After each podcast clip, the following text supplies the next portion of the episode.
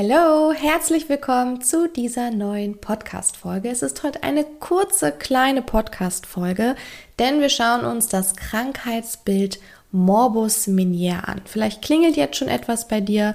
Ich bin mir sicher, du hast vielleicht das ein oder andere Mal schon von diesem Krankheitsbild gehört. Aber selbst wenn du jetzt glaubst, boah, ja, da klingelt was, Ellie, aber keine Ahnung. Perfekt, bleib einfach dran und wir klären das gleich auf. Bis gleich! Ich bin Elli von Natürlich Elli und du hörst meinen Podcast Medizin im Ohr. Wir beschäftigen uns hier mit Themen rund um Medizin, klären offene Fragen und führen spannende Gespräche mit inspirierenden Gästen. Wenn du also ein paar Minuten Zeit hast für ein bisschen Medizin im Ohr, dann lass uns loslegen. Bei dem Morbus Minier handelt es sich um eine Erkrankung des, na, genau, des Innenohrs. Aber was passiert jetzt hier eigentlich und welche Symptome sind typisch? Um diese Fragen zu beantworten, müssen wir es einmal nochmal auf den Ursprung der Entstehung zurückgehen. Vielleicht hast du ja eine Idee oder hast schon mal gehört, wie man sich versucht zu erklären, wie es zum Morbus Minier kommt. Ich lasse dir ganz kurz Zeit. Ganz genau, vielleicht hast du jetzt auch einfach ein Fragezeichen im Kopf, völlig in Ordnung. Also, es ist leider so, dass die genaue Krankheitsursache noch nicht wirklich geklärt ist, aber man geht von Folgendem aus. Also, wir finden in unserem Innenohr ja die Gehörschnecke, also unser Gleichgewichtsorgan, aber auch zwei verschiedene Flüssigkeiten. Und diese Flüssigkeiten nennt man Endolymphe, also die sogenannten Endolymphe.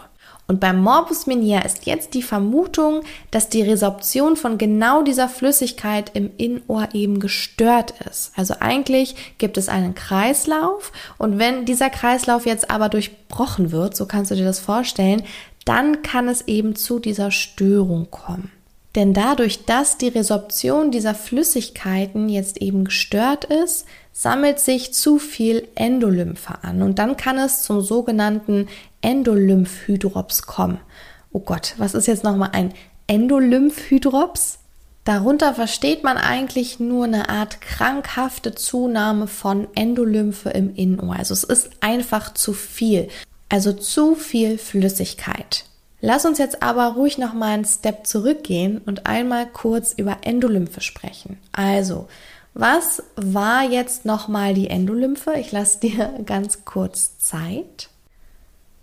Die Endolymphe kannst du dir als eine ganz klare und auch kaliumreiche Flüssigkeit vorstellen, die es eben in unserem Innenohr gibt. Und ganz genau gesagt füllt die Endolymphe die Hohlräume des heutigen Labyrinths in unserem Innenohr aus. Und das Besondere jetzt ist, dass das heutige Labyrinth umgeben ist von einer natriumreichen Flüssigkeit und das nennt man die Perilymphe. Bedeutet also, hier sind Endolymphe, Perilymphe nur durch eine Membran, die sogenannte Reißner-Membran, voneinander getrennt. Okay, und jetzt habe ich ganz, ganz oft den Begriff heutiges Labyrinth verwendet und du denkst vielleicht, okay, was ist denn dann das Labyrinth von gestern? Ich meine mit heutigem Labyrinth nicht den Tag, also die Zeit, sondern das heutige Labyrinth ist eine Gewebsstruktur und besteht aus Epithelmembranen, also heutig von Haut quasi. Ne? So musst du dir das herleiten. Und diese Epithelmembran, die sind in das knöchernde Labyrinth, was du jetzt wahrscheinlich eher mit dem typischen Labyrinth verbindest. Hier sind sie eingebettet. Also das heutige Labyrinth ist im knöchernen Labyrinth eingebettet.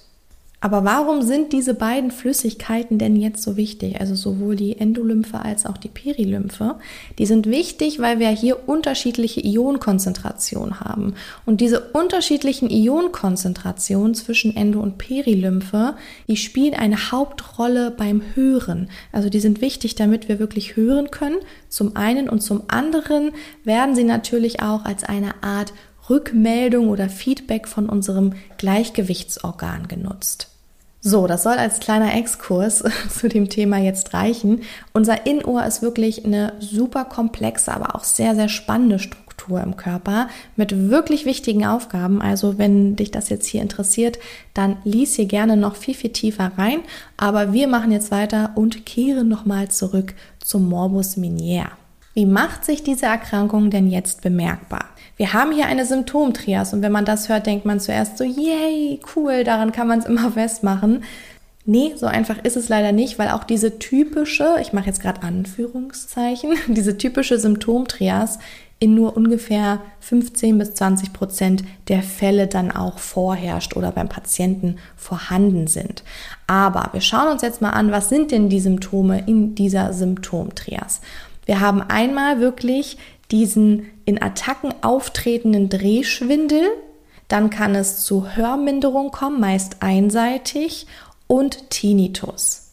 Und diese Drehschwindelattacken, Achtung, jetzt aufgepasst, die können unterschiedlich lang sein. Also man sagt meistens so von 20 Minuten bis wirklich 12 oder 15 Stunden. Deswegen lass dich jetzt hier nicht verwirren. Ich weiß, da gab es ab und zu mal so Fragen in der schriftlichen Heilpraktikerprüfung zu, wo es dann darum ging, dass es ein plötzlich auftretender Drehschwindel ist, aber der Patient das eben schon seit 10 Stunden hat. Ja, wäre möglich, weil diese Drehschwindelattacke eben als solche bis zu 12 oder 15 Stunden eben definiert ist. Also hier nicht verwirren lassen. Begleitsymptomatik kann man sich hier natürlich jetzt auch erklären, wenn du überlegst, dass derjenige wirklich seit Stunden oder auch selbst wenn es nur Minuten sind, Schwindel hat, dann kann das natürlich mit Übelkeit und Erbrechen immer einhergehen. Die Patienten könnten zum Beispiel stürzen und sich verletzen. Und man darf auch gerade hier natürlich die psychische Situation nicht außer Acht lassen, wenn man diese Attacken hat und dann wirklich die Lebensqualität sehr stark eingeschränkt ist dann kann es natürlich immer sein, dass der Patient hier zum Beispiel auch in eine depressive Phase rutscht oder eine depressive Episode bekommt, ne? weil er fühlt sich natürlich total hilflos und auch ausgeliefert, weil er kann die, gegen diese Attacken jetzt per se alleine nichts machen. Dann kann auch als weiteres Symptom ein Nystagmus bei den Patienten oder Patientinnen auftreten, äh, was natürlich jetzt hier auch nochmal die Standunsicherheit erhöht. Also hier ist natürlich das Risiko noch höher, dass der Patient nicht nur durch den Schwindel, sondern auch durch den Nystagmus eben stürzt. Und natürlich können auch vegetative Symptome wie zum Beispiel Schweißausbrüche und Tachykardie hier dazukommen. Wichtig nochmal für dich, in den Intervallen zwischen diesen Meniere-Anfällen leidet der Patient nicht unter Drehschwindel. Ne? Den hat er jetzt nur, wenn es zu diesen Anfällen kommt. Und in Bezug auf die Schwerhörigkeit ist es so, dass anfänglich nach den Anfällen meist die Hörminderung wieder zurückgeht. Wenn wir hier aber eine längere Erkrankungsdauer schon haben, dann kann es sein, dass auch in der beschwerdenfreien Zeit das Hörvermögen vermindert bleibt. Es ist jetzt hier aber absolut untypisch, dass es zum Beispiel zu einer völligen Ertaubung kommt. Ja? Okay. Ich glaube, um ehrlich zu sein, das reicht auch schon an Input zu diesem Krankheitsbild Morbus Minier. Ich hoffe, dir hat die Folge gefallen und du konntest noch ein bisschen was wiederholen oder ein paar neue Infos für dich aufsaugen, wie so ein Schwamm. Wenn sie dir gefallen hat, dann freue ich mich immer über eine 5-Sterne-Bewertung, denn nur so sehe ich, ob die Folgen gut bei dir ankommen, ob du mehr von diesem Podcast hören möchtest oder eben auch nicht. Deswegen für dich ähm, sind es einfach nur ein paar Sekunden. Du kannst sowohl bei Apple Podcasts, also bei iTunes den Podcast bewerten, als auch bei Spotify. Für mich bedeutet das aber ganz viel und ich würde mich riesig freuen, wenn du das machen würdest. Okay, dann wünsche ich dir noch einen wunder wunderschönen Tag, wunderschönen Abend, wann auch immer du diese Folge hörst. Wir hören uns bald wieder und bis bald.